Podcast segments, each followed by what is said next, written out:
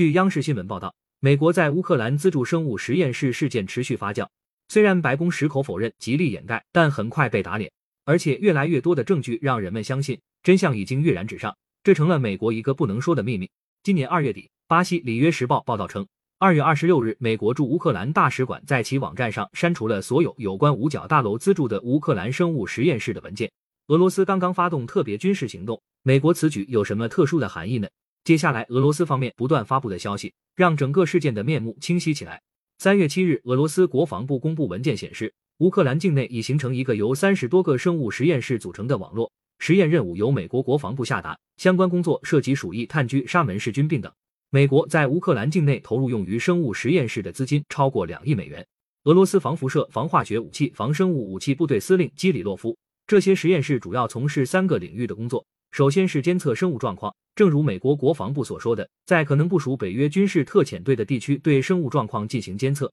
第二是收集和运送危险微生物菌株到美国。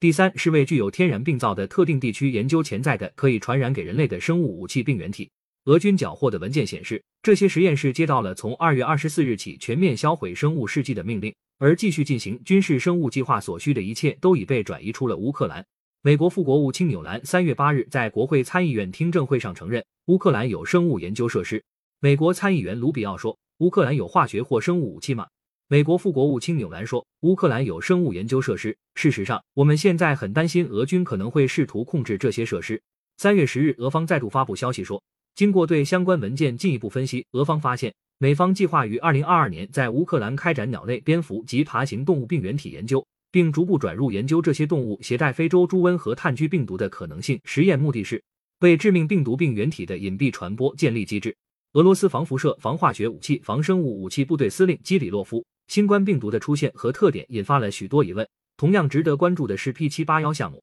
该项目将蝙蝠视为潜在生物武器制剂的载体，研究的是能够从蝙蝠传播给人类的细菌和病毒等病原体，包括鼠疫、钩端螺旋体病、布鲁氏菌病、冠状病毒和丝虫病毒。俄罗斯卫星通讯社十一日报道，资料显示，美国早在二零零五年就开始计划资助在乌克兰设立生物实验室。在此基础上，二零一零年一所生物安全三级实验室在乌克兰敖德萨启动运营，专门从事炭疽等危险病原体研究。俄罗斯外长拉夫罗夫十五日表示，俄罗斯要求在禁止生物武器公约的框架下调查美国在乌克兰境内设立生物实验室一事。拉夫罗夫说，国际社会已经并将继续确认。美国大规模建立军事生物实验室的行为是不被允许的，这对广大平民构成了生命威胁。感谢收听羊城晚报广东头条，更多新闻资讯，请关注羊城派。